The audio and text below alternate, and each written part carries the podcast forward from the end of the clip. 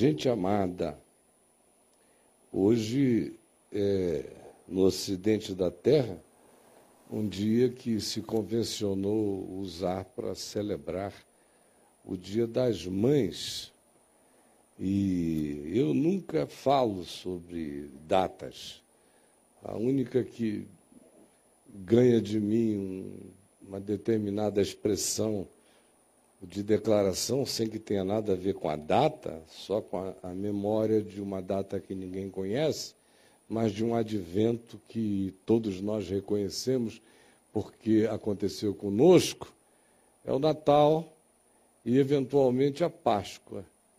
Mas o Dia das Mães não existe, não é? Isso é uma construção da gente. O comércio agradece, porque é a segunda data mais importante após o Natal para venda de coisas, é a salvação de muitos comerciantes deu uma melhorada na vida de alguns comerciantes essa, na semana passada, porque eles venderam o que não vem vendendo o ano inteiro.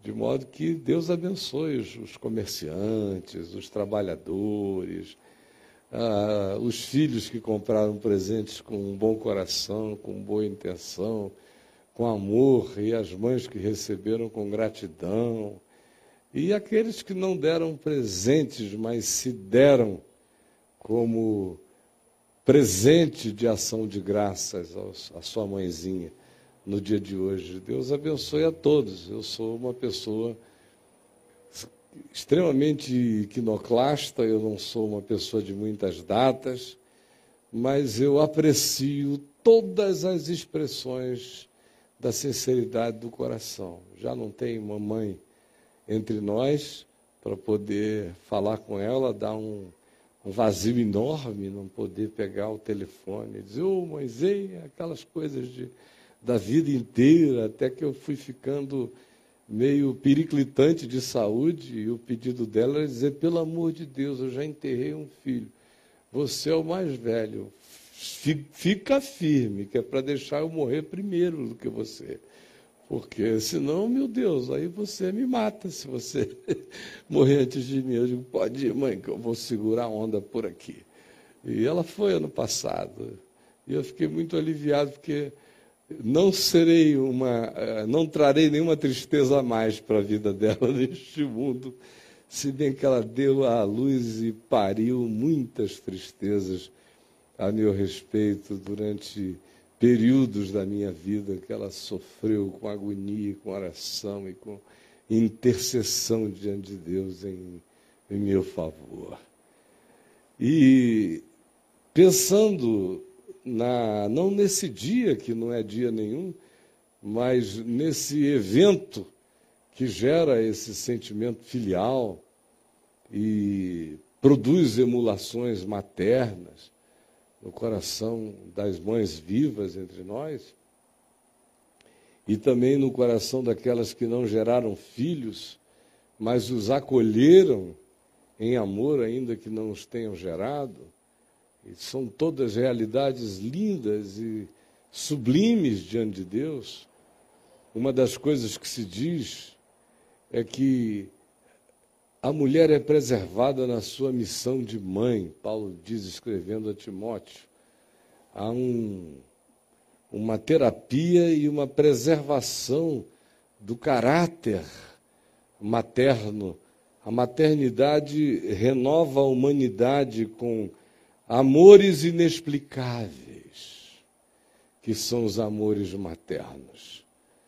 A, a maternidade engravida, sobretudo, o coração da mãe com úteros de concepção de amores absurdos na sua capacidade longânima e de amplitude, de acolhimento e de extensividade, de dilatação e de sacrifício e de altruísmo e de dedicação como nenhum outro poder na terra provoca.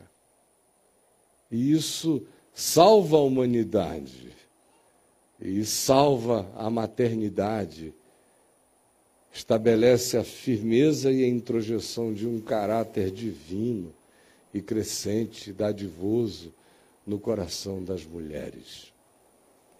É uma pena que cada vez tenha menos homem na terra, porque toda mulher que é uma mãe de verdade merece ter um homem mais homem do que ela, com certeza absoluta. E, e não é o caso muitas vezes.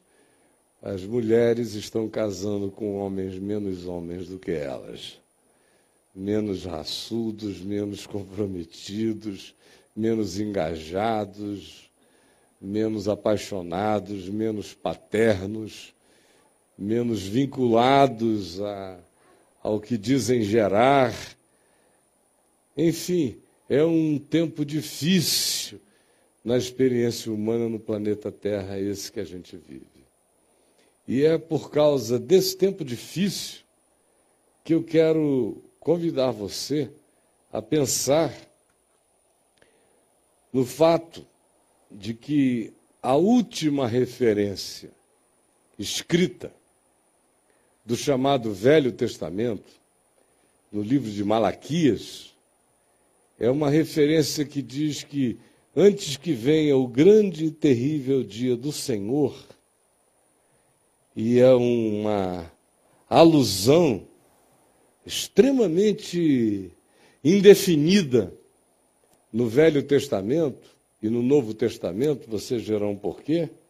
Esse grande e terrível dia do Senhor aparece no Velho Testamento vinculado a muitos contextos diferentes, nos dando a entender que esse grande e terrível dia do Senhor é móvel é um dia andante, é um dia que cabe em muitas gerações ou em todas as gerações e que chega na vida de todos nós. Embora venha a existir ainda aquele dia que será de fato a manifestação absoluta do cumprimento do significado desse grande e terrível dia do Senhor.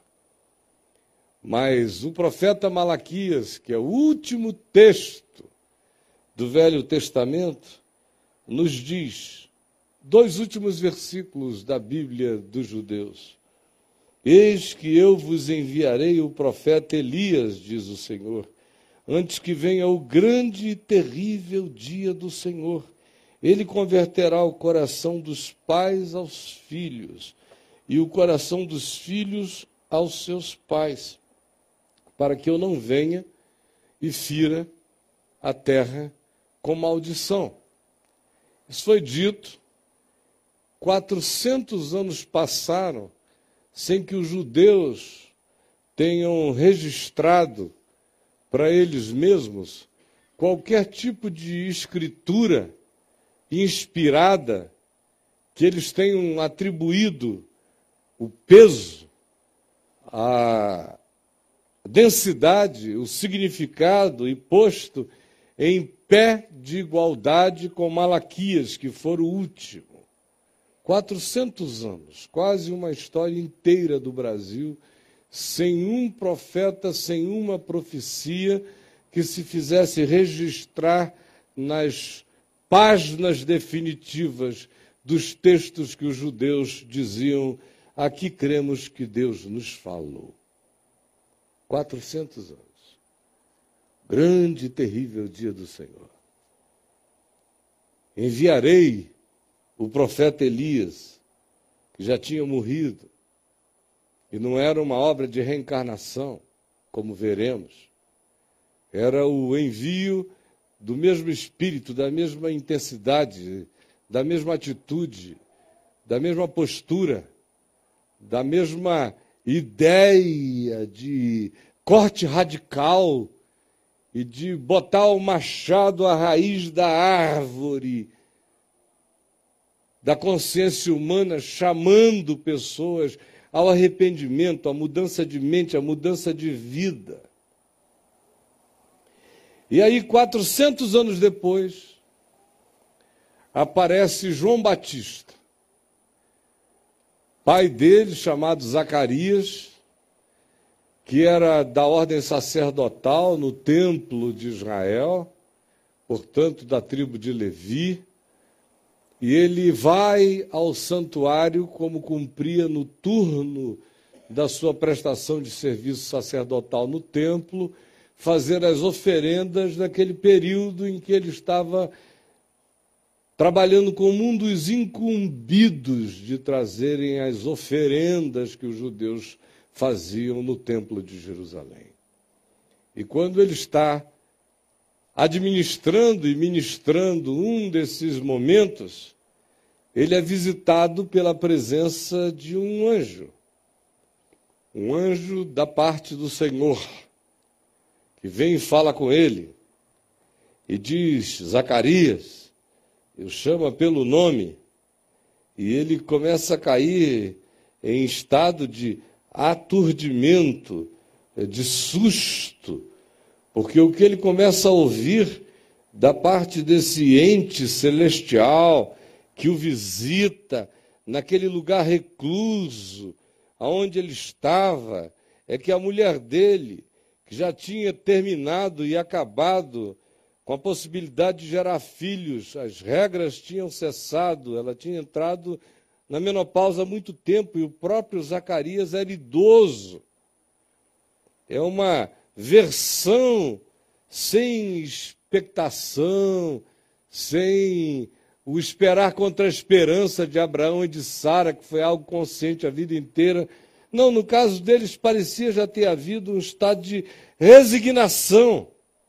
Eles foram subitamente visitados, e Zacarias é o porta-voz dessa visitação que o deixou turbado e dele se apoderou temor, porque se dizia: Tua mulher Isabel dará à luz a um filho, em ti haverá prazer e alegria, muitos se regozijarão com o nascimento desse menino, pois ele será grande diante do Senhor não beberá vinho nem bebida forte, seria uma espécie de nazireu, segundo o Velho Testamento.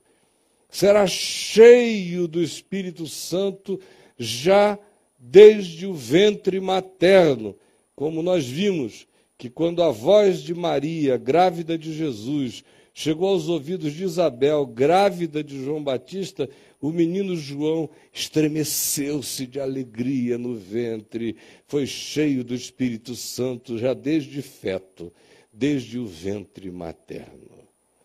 E acerca dele se diz: ele converterá o coração dos pais, o coração dos filhos de Israel ao seu Deus, e irá adiante desse, que é o próprio Deus andando entre nós, acerca de quem o próprio João, adulto, viria dizer: Eis o Cordeiro de Deus que tira o pecado do mundo, convém que ele cresça e que eu diminua.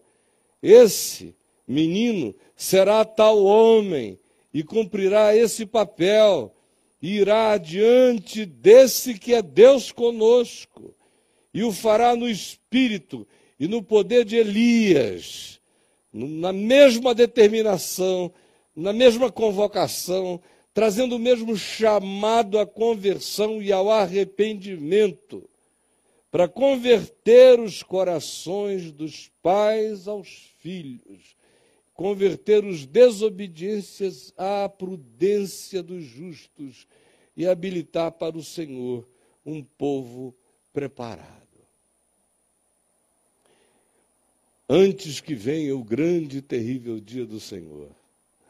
Nesse caso, aqui, num cumprimento ainda parcial, o grande e terrível dia do Senhor acontece com essa chegada de João Batista e com a vinda terrível da verdade encarnada em Cristo Jesus, que cumpria profecias espalhadas pelo Velho Testamento, entre elas aquela que dizia que ele lavaria a realidade da consciência humana como quem a lava com, com potássio de lavandeiros.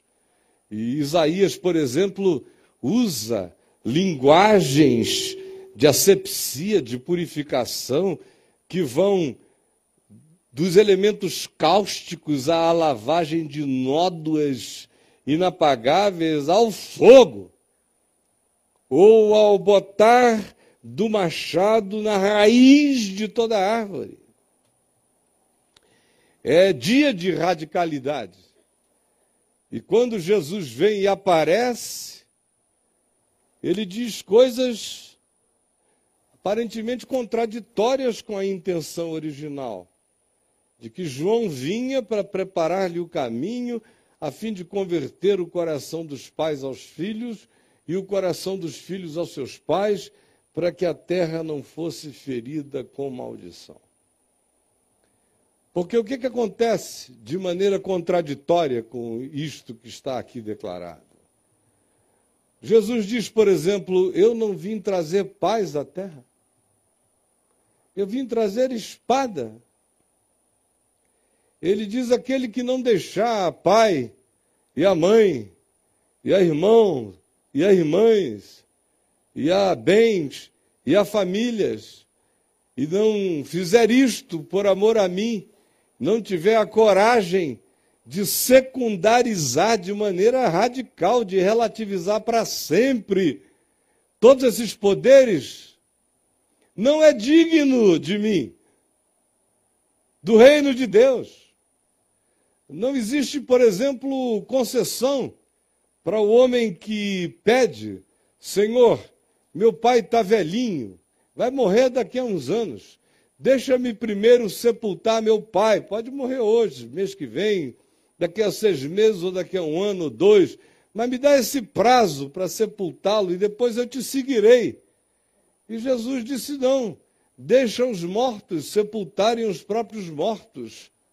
Quanto a ti, vem e segue-me e prega o reino de Deus.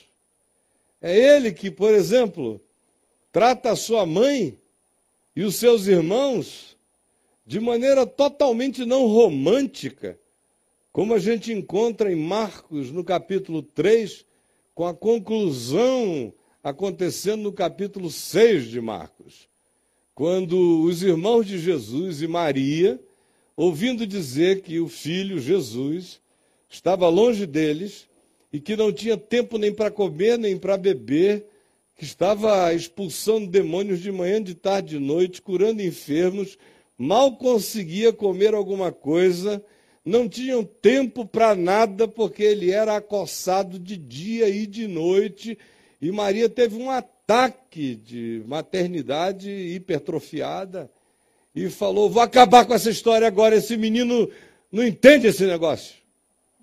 Vai morrer o garoto. Está aí com uma missão linda, meu Deus, eu é que sei. O que eu ouvi acerca dele, agora ele vai acabar se matando antes. Sozinho. Vamos lá. Aí reúne a tropa inteira e vão. E quando chegam, está Jesus, dentro de uma casa, ensinando. A casa lotada, cheia tão cheia que Maria e os irmãos de Jesus não puderam entrar na casa. Ficaram do lado de fora e Maria mandou um recado lá para dentro. Vai lá, diz para ele que a mãe dele está aqui fora chamando ele, para ele vir. Eu estou aqui com os irmãos dele, para ele parar tudo e chegar aqui. Aí chegou alguém lá e disse: Olha, tem uma senhora aí e um monte de rapazes lá fora e ela disse que é para o senhor parar tudo aqui dentro e lá fora, porque ela é sua mãe, está lhe chamando. Foi uma palavra autoritária. Sabe por que, que eu sei? Porque o texto de Marcos diz que eles saíram de casa andando para encontrar Jesus no lugar onde ele estava, sabe com quê?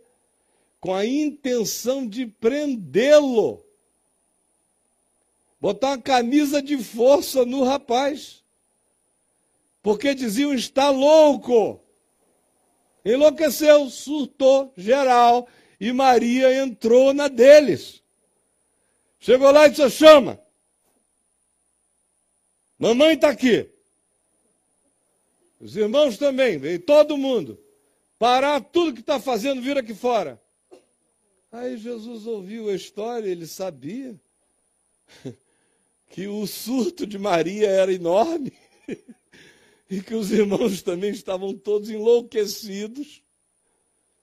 e que é muito fácil uma família enlouquecer do dia para a noite por excessos, por ciúmes, por possessividade, por sentimentos de domínio e propriedade, por amor descalibrado, desbalanceado, por sentimentos profundamente românticos acerca do que seja vínculo familiar, como que parece que dando aos que têm tais vínculos soberanias e poderes ditatoriais sobre a existência de um outro, ainda que já seja um adulto de trinta e tantos anos de idade que não veio para brincar e não tinha jamais feito gracinha na vida.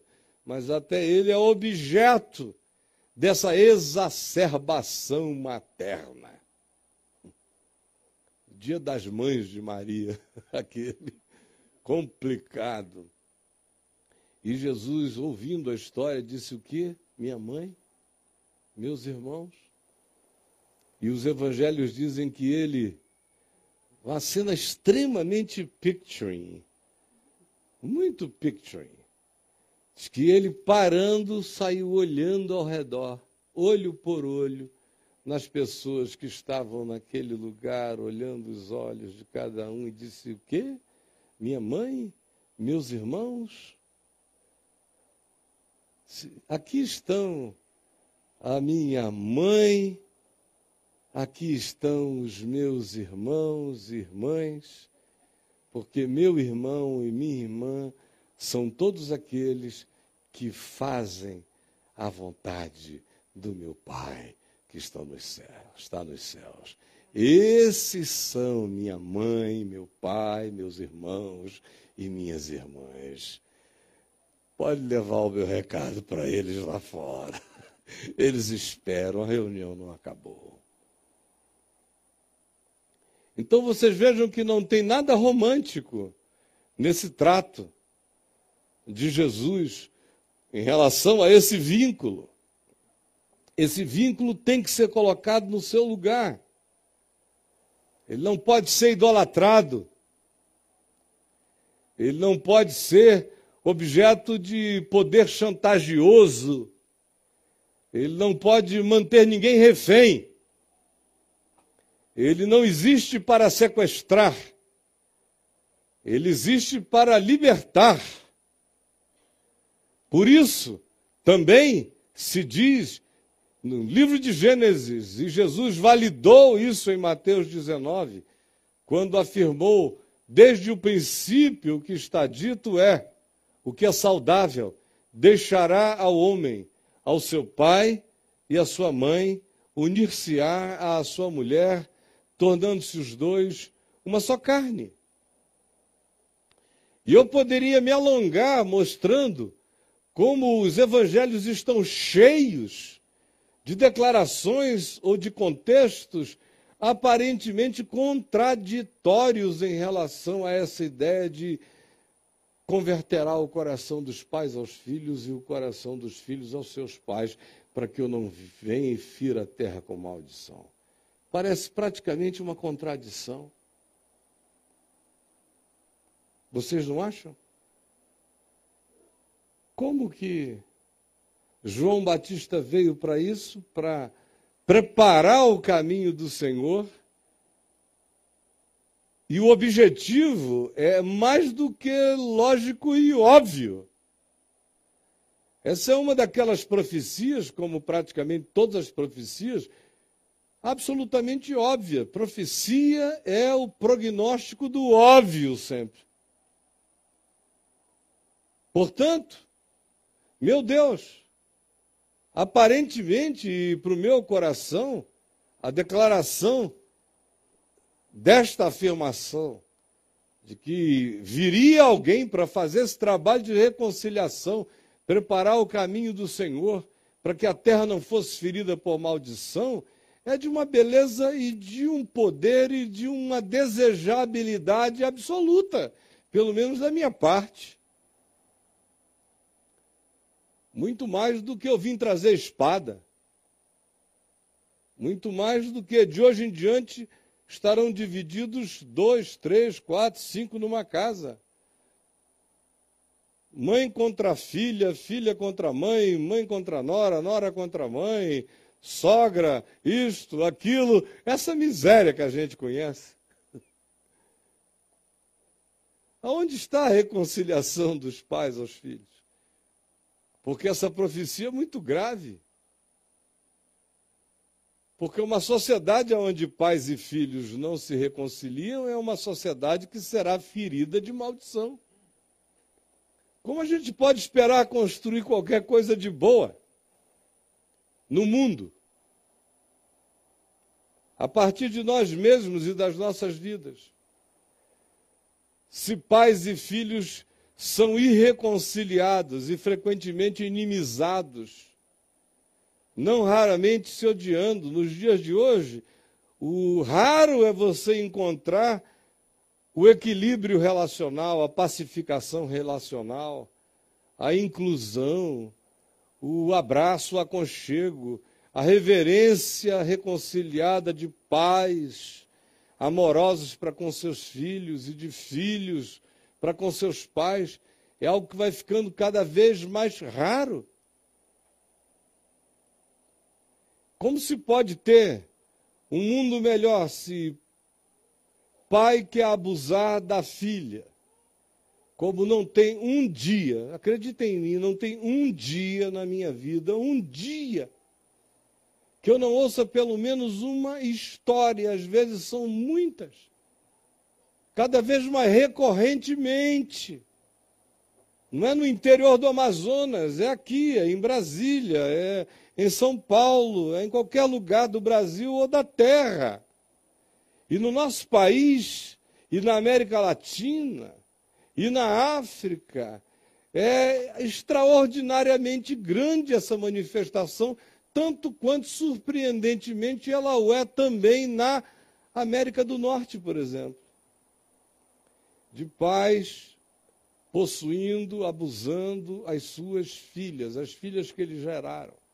Eu não estou falando de padrasto que conheceu a mãe da menina e se uniu a ela e ganhou como enteada uma menina já quase adulta e o padrasto não tem coração de pai, não ama bem a mãe da menina, não ama nem a ele mesmo, não ama aos filhos que deixou para trás, não tem nenhuma razão para olhar para aquela menina como filha, exceto como atratividade erótica.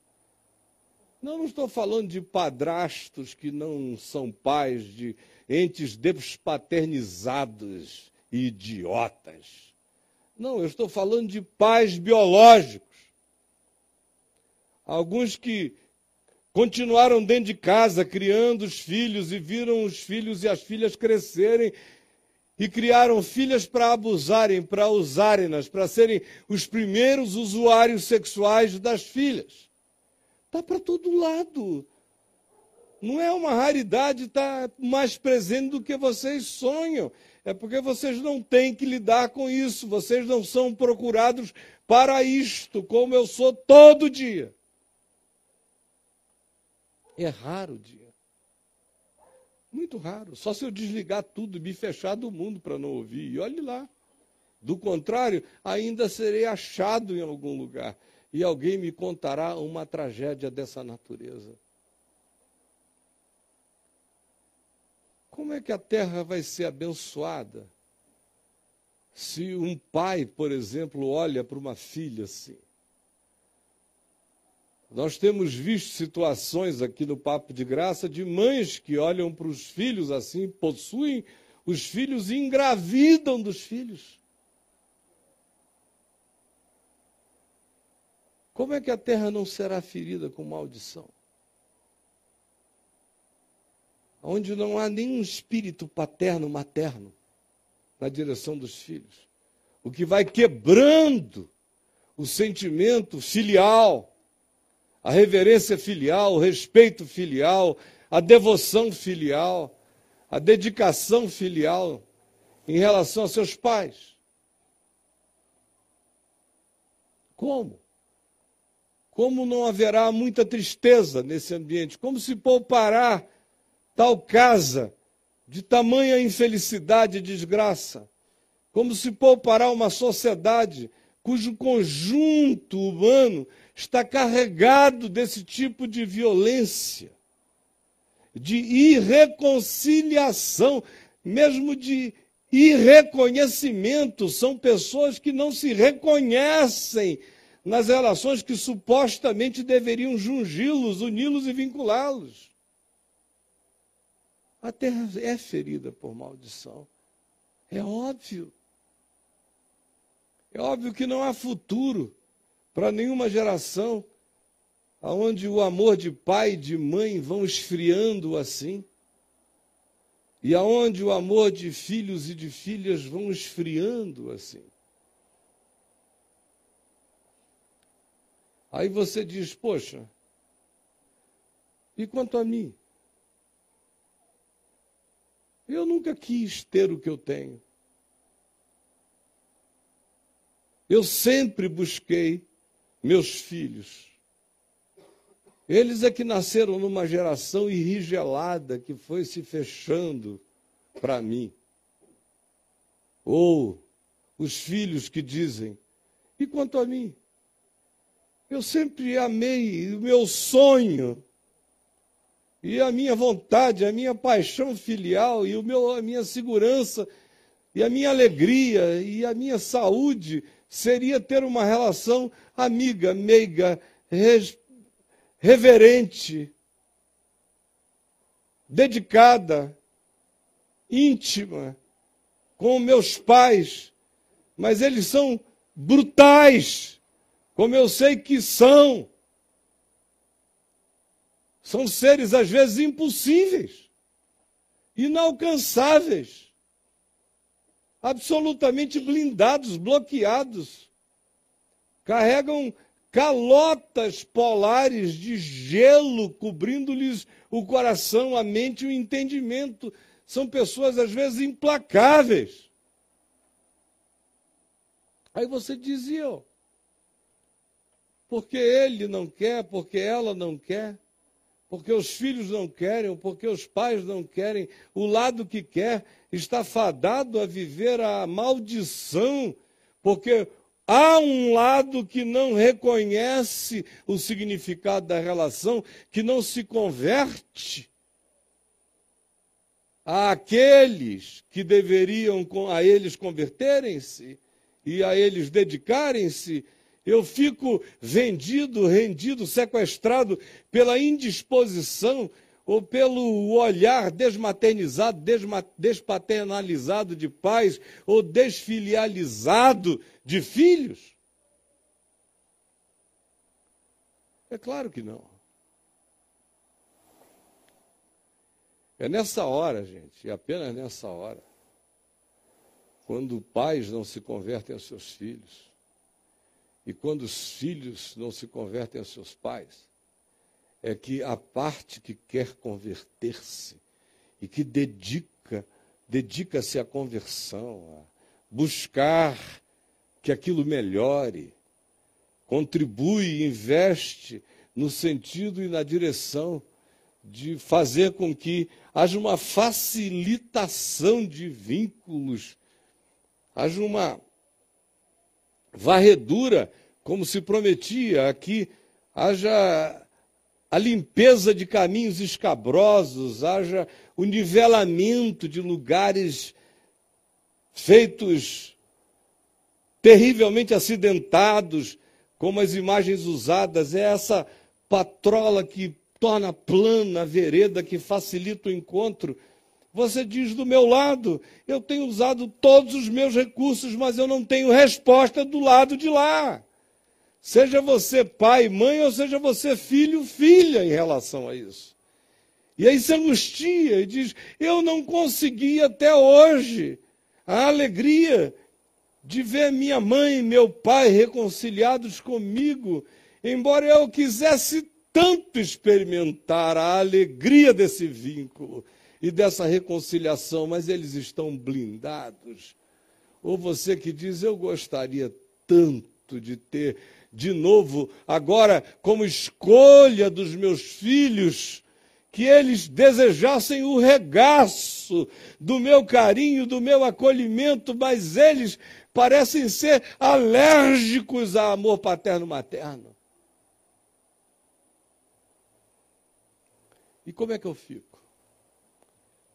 Eu vou ser ferido de maldição? Ah, não seria justo. Por isso não é verdadeiro.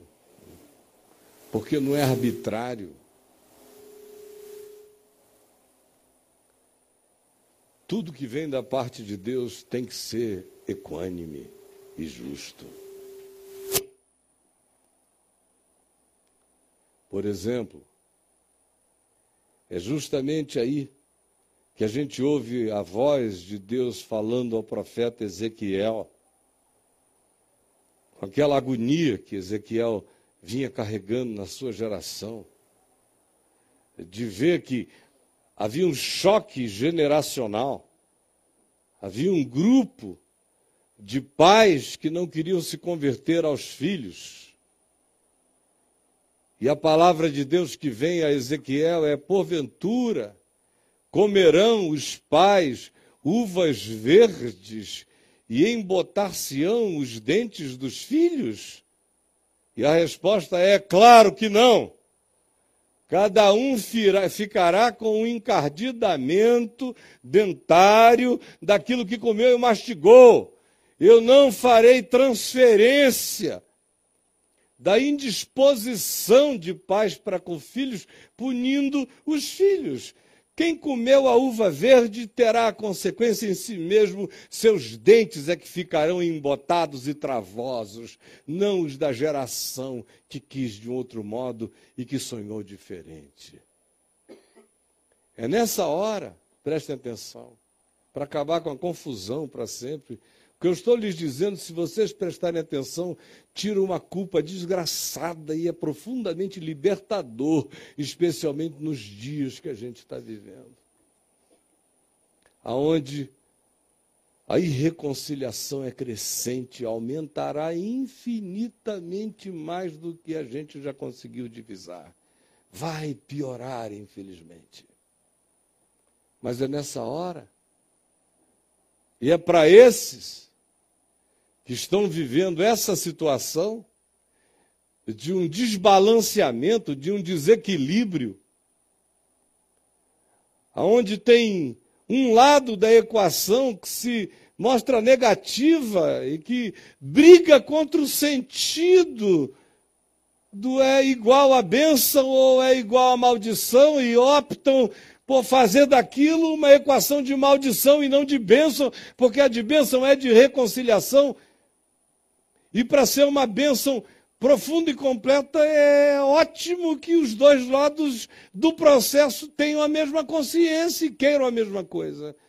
Mas quando só um lado quer e o outro não quer, ah, não é por isso que as uvas verdes vão tingir os seus dentes se você não as comeu. Ao contrário, se você continuou desejando o bem, a tal ponto que teve a coragem de deixar pai e mãe e segui-lo. E segui-lo. É nessa hora que a palavra que ele disse, aquele que não tiver a coragem de deixar, de cortar, de desumbicalizar-se de pai ou de mãe ou de pai, pais e mães se desumbicalizarem dos seus filhos também. Aqueles que não tiverem a coragem desse corte, aqueles que escolherem ficar vinculados numa umbilicalidade que faz apenas troca de veneno, com placenta psicológica sendo alimentada por sangue envenenado. Os que não tiverem a coragem de fazer esse corte não podem ser meus discípulos.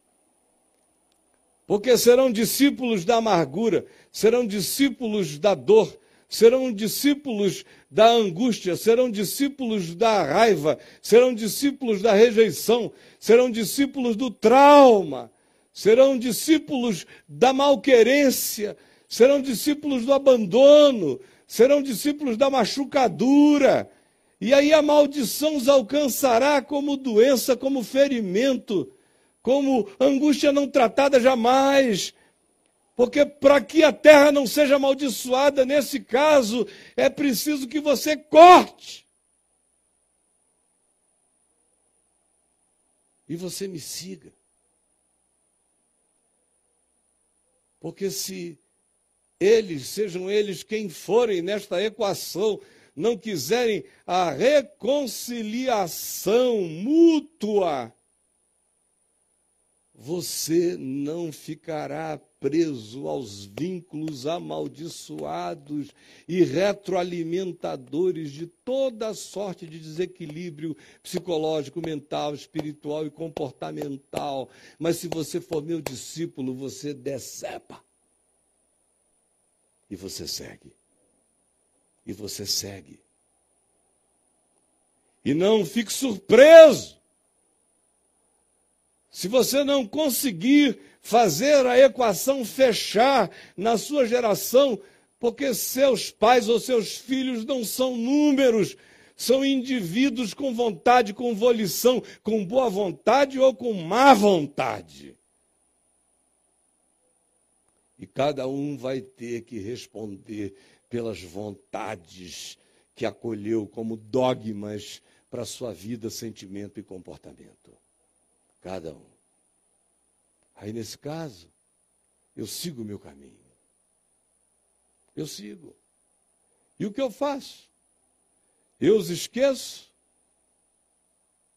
Não, eu me destraumatizo deles. Eu os esqueço? Não. Eu me torno livre da opressão mental, histórica, das machucaduras impostas, das feridas causadas. É isso que me acontece. E eu deixo de amá-los? É uma permissão para desamá-los ou para não amá-los? Não. É uma libertação para amá-los.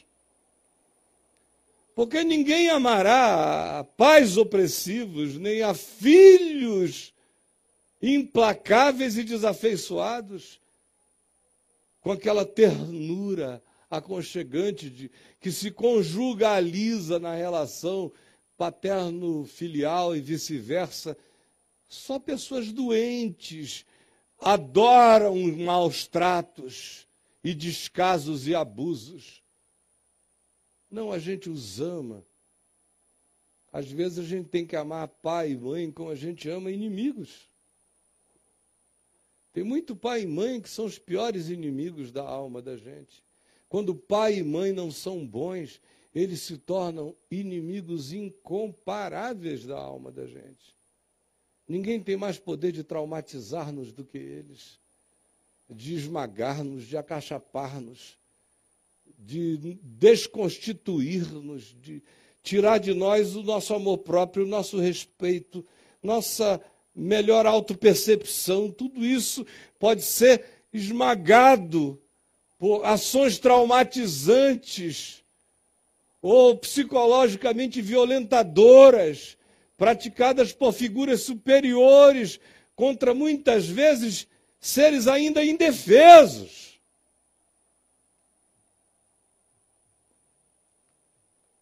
Aí a gente tem que amá-los como quem ama o inimigo. Porque eles não são nossos amigos nesse caso. Eles não nos querem bem. No máximo, eles querem nos ter como propriedade. Eles querem ser servidos, mas não querem servir e dar a vida, como todo o ensino do Evangelho ensina a fazer. Pais servem a filhos, filhos servem a pais. Ninguém entra num estado na vida de não servir mais, a gente serve até a última respiração. Mas quando essa equação não fecha, O que a gente faz? A gente os abençoa como a gente abençoa os inimigos e a gente ora por eles como a gente ora por aqueles que nos perseguem. E segue. E não fica parado. E não fica rodando em volta do pelourinho da referência escravizante psicologicamente posta por eles para a nossa vida nunca encontrar o diâmetro, nunca achar o perímetro das maiores larguezas de expansão para o ser, porque ficou jungido, preso, acorrentado àquelas infelicidades. A única maneira é deixá-los. Deixar não significa viajar para a China. O deixar é no coração. É quando você passa a amar libertamente. E você só consegue amar a seus filhos libertamente quando corta a umbilicalidade e segue a Jesus. Aí você tem a isenção para amar os seus filhos, mesmo quando eles são filhos da mãe. E você tem isenção para amar seus pais, mesmo quando eles são filhos daquela senhora inominável. É. Mesmo. Porque está livre. É, ama como ama o inimigo e fica livre. Ele não me traumatiza mais, ela não me esmaga mais, eles não me sequestram mais, nem pais a filhos e nem filhos a pais. Jesus entrou e este é o grande, terrível dia do Senhor. É um dia terrível. E eu sei que eu estou dizendo coisas terríveis para vocês.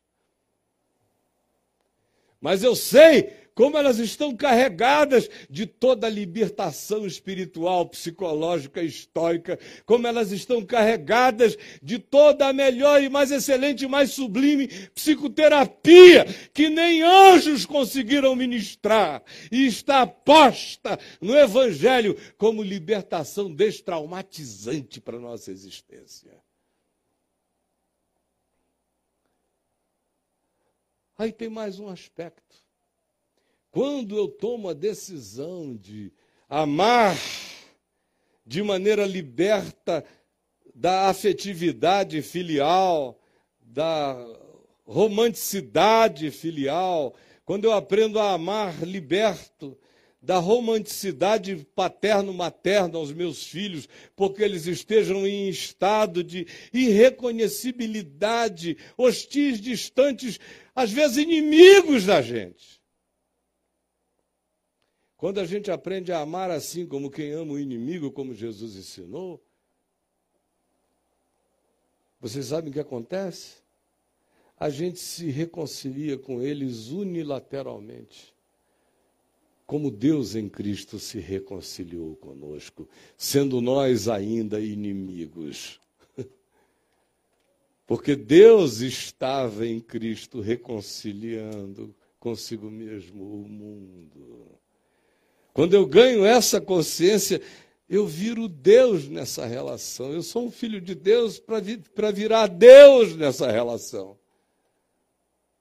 Meus filhos não me amam aparentemente não me entendem, não me discernem, não me querem ou me aborrecem. Eu não sei quais foram as causas. Pode ser que eu tenha participação profunda no processo, no que eu identificar como sendo expressão de doença minha, paterno-materna, na relação com eles, eu buscarei curar e confessar o meu equívoco, colocar tudo em verdade, em sinceridade, em cristalinidade diante deles. Mas se eles não me derem nenhuma resposta, eu estou reconciliado com eles. Eu estou. Eu estou. Meu coração está limpo. E eu vou amá-los primeiro. Eu vou acolhê-los primeiro. Isso não significa que eu vá fazer serenata, nem que eu vá ficar de babá de nenhum deles, como eu disse, não tem que significar um convívio patologizado. Eu tenho liberdade até de me afastar, de ir para o meu lugar, de esperar a hora, de saber e ter a sabedoria de encontros quando for o caso. Mas na minha mente eu oro. E no meu coração eu decidi o bem, decidi amar, decidi abençoar, decidi amar primeiro, mesmo sendo eles meus inimigos ou adversários. Eu me reconcilio unilateralmente.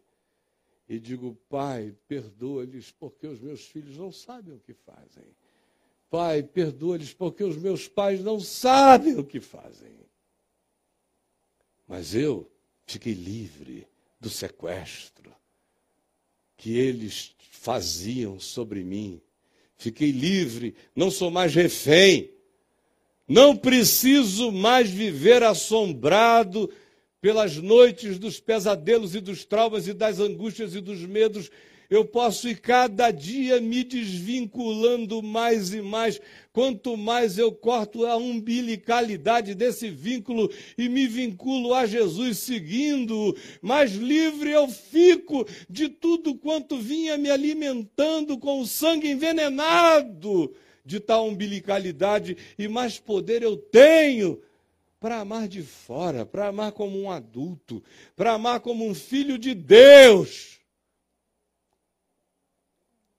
seja eu o pai, a mãe, ou seja eu o filho em relação aos que me geraram, eu fico livre para poder amar sem dependência e sem nenhum tipo de vinculação traumática, cachapante, esmagadora, condicionante, limitante da minha existência, ou das minhas afetividades, ou dos relacionamentos melhores que eu posso ter não transferirei o pecado deles para mim e nem de mim para ninguém.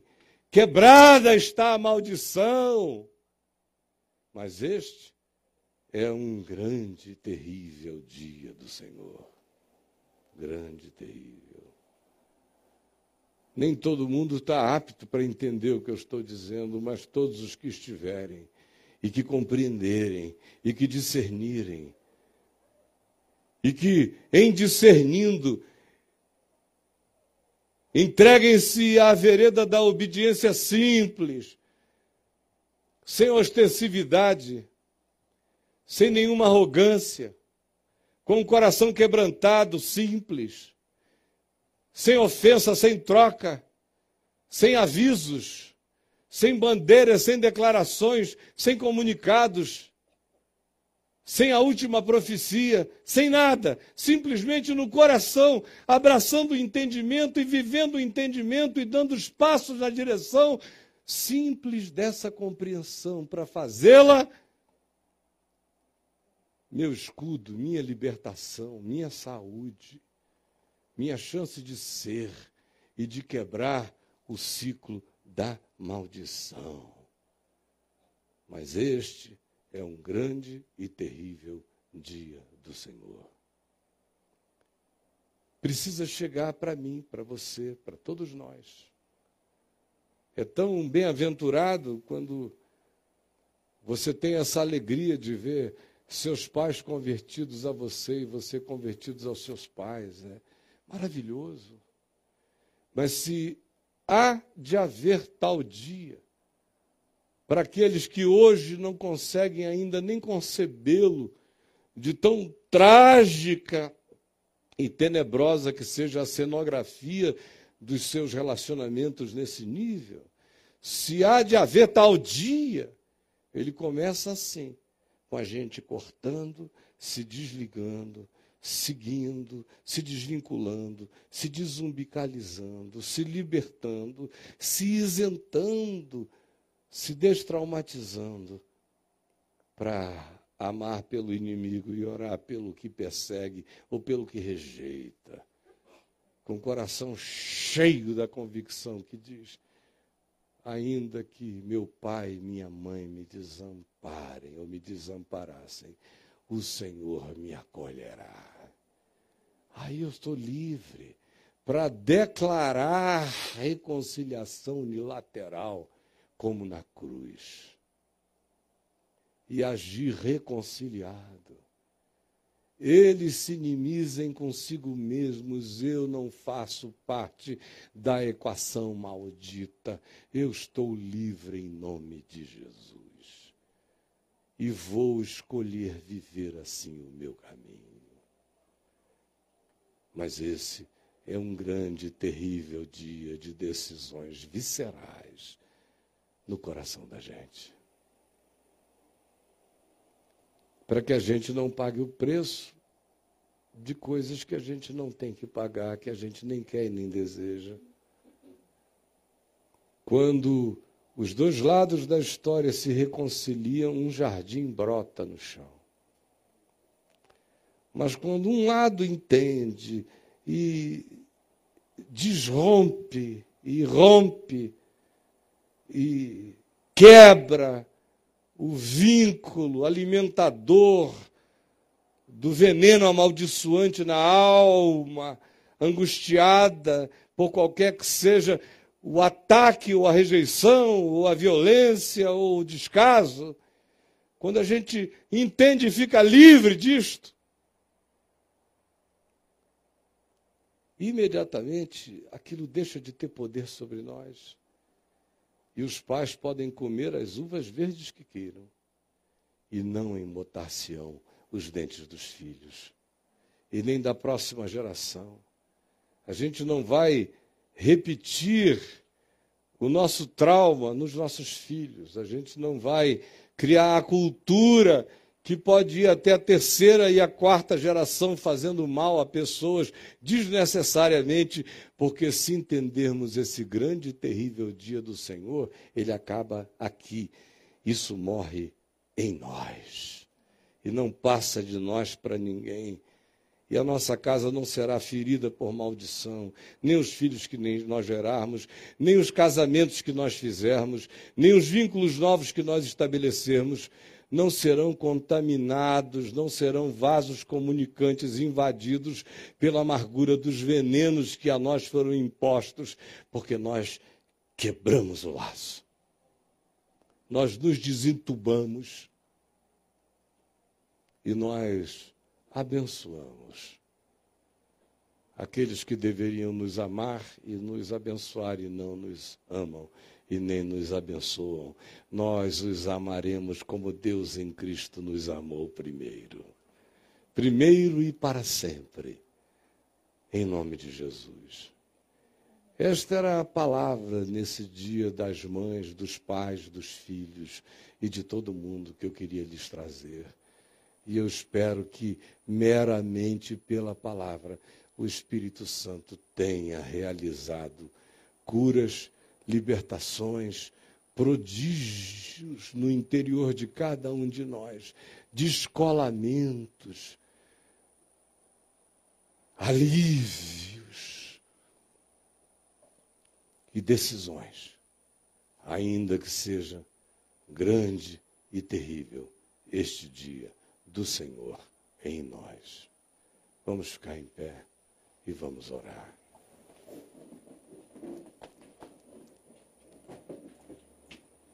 Gente amada, nós hoje tomaremos juntos a ceia do Senhor. E me lembrar de uma historinha tão, tão linda, tão singela, de sexta-feira passada, no Papo de Graça. Há uns dois meses atrás, eu creio.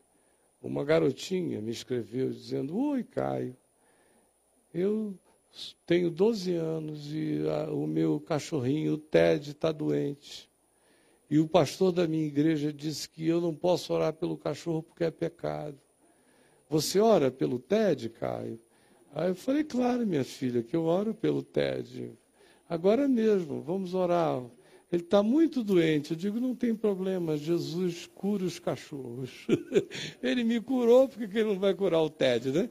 Se o problema de Jesus fosse curar cachorro, eu não estava aqui. um cachorrão desse tamanho, curado todo dia, o TED é fácil. Vamos orar pelo TED, aí oramos pelo TED. E ela tinha levado o Ted ao veterinário no dia, na noite anterior. E o veterinário passou uns remédios e fez o seguinte prognóstico: se o TED ficar bom, isso vai demorar cerca de oito, nove a dez dias até o ciclo, até o ciclo de toda a medicação que eu estou ministrando ao TED vir a se completar para que ele eventualmente seja curado. E foi o que ele falou. E ela foi para casa, nós oramos pelo TED e as doenças e feridas e tudo que estava tomando conta do TED foi, ficou seco na hora. E aí ela ficou louca. Correu no veterinário e disse: Olha aqui, doutor, o TED. Aí ele disse: O que foi isso, minha filha? Isso aqui não podia acontecer. O que, que aconteceu com ele? Não dava tempo. Ela disse: Não, é que o Caio orou pelo TED lá no Papo de Graça, olha o que Jesus fez. E o médico primeiro riu, mas ele não podia negar que algo milagroso tinha acontecido com o cão. Não podia negar, disse, meu Deus, o Ted experimentou um milagre. Aí guardou a história, ela deu o endereço da VMVTV para ele, deu lá tudo que podia, para ele me assistir. E ele ficou rindo, né? O tempo passou, mas ele impressionado, olhava lá. Meu Deus, o tédio, eu nunca vi aquilo.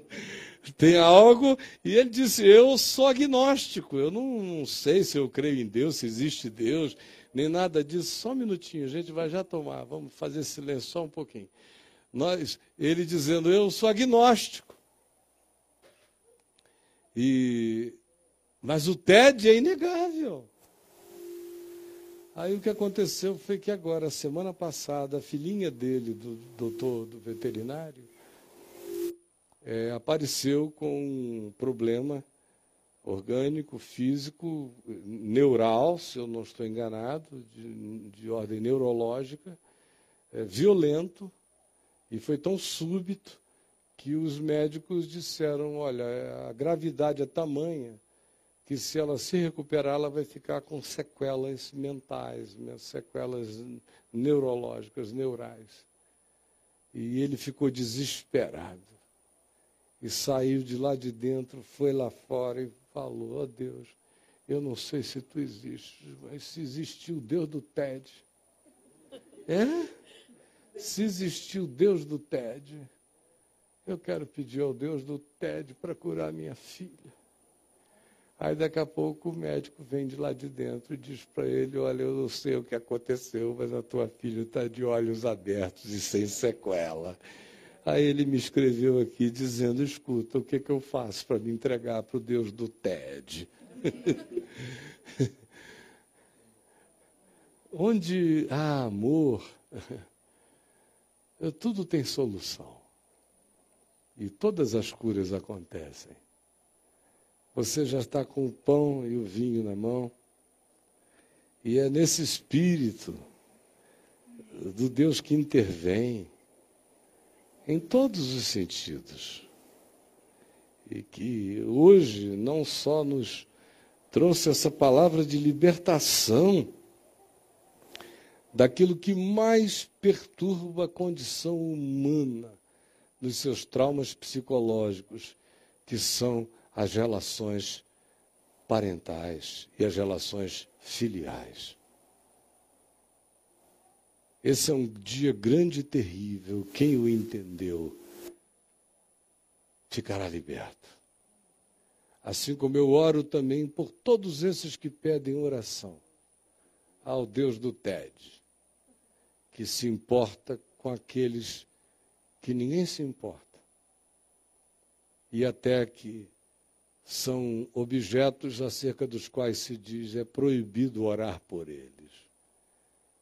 Nós, todavia, sabemos que Deus é por nós, e pelo TED, e por todo aquele que crê, em nome de Jesus.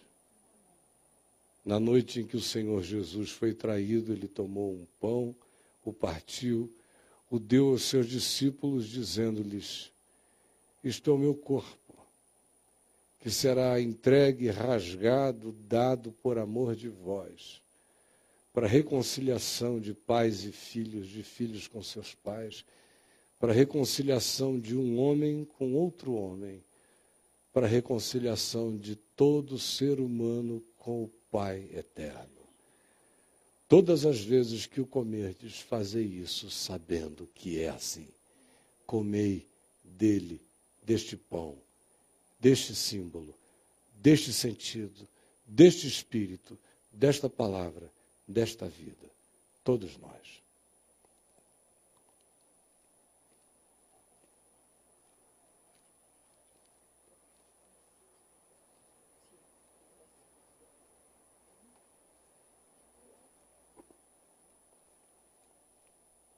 Semelhantemente, depois de haver comido o pão, Jesus deu um cálice aos seus discípulos após abençoá-lo e lhes disse: Este cálice é a nova aliança no meu sangue.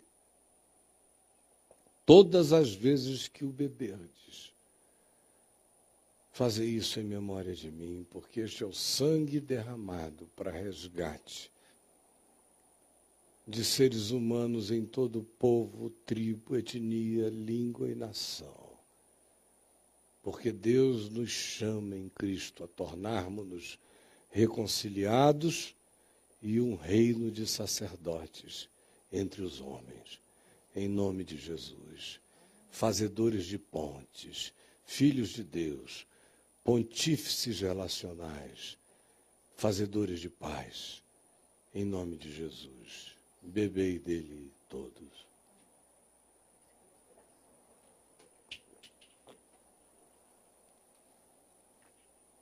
Amém.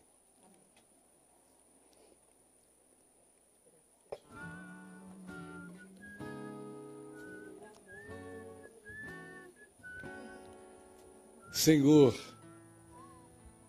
cura os enfermos todos, liberta os oprimidos quebra cadeias e grilhões e prisões, malhas e redes de tecidas com traumas e angústias, rasga tudo isto e anuncia hoje o ano aceitável do Senhor a todas as pessoas aqui e em toda a face da terra.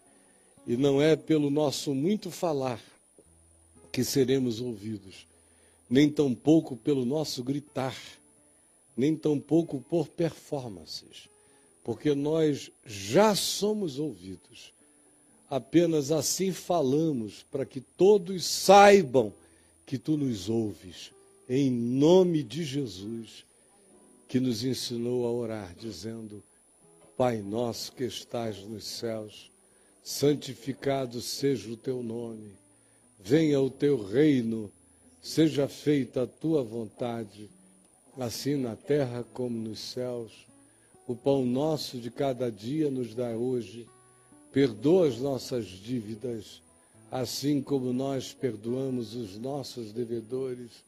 Não nos deixes cair em tentação, mas livra-nos do mal, pois teu é o reino, o poder e a glória para sempre.